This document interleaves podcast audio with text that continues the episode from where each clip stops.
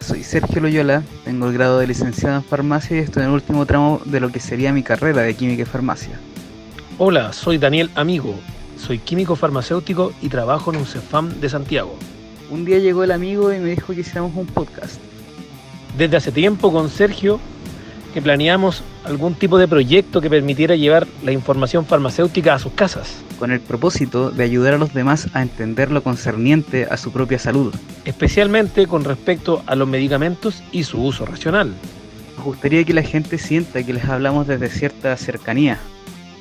Los consejos que daremos son como los que le daríamos a cualquier familiar, amigo o paciente. y no desde la altura que nos suele dar la estructura jerárquica del sistema de salud.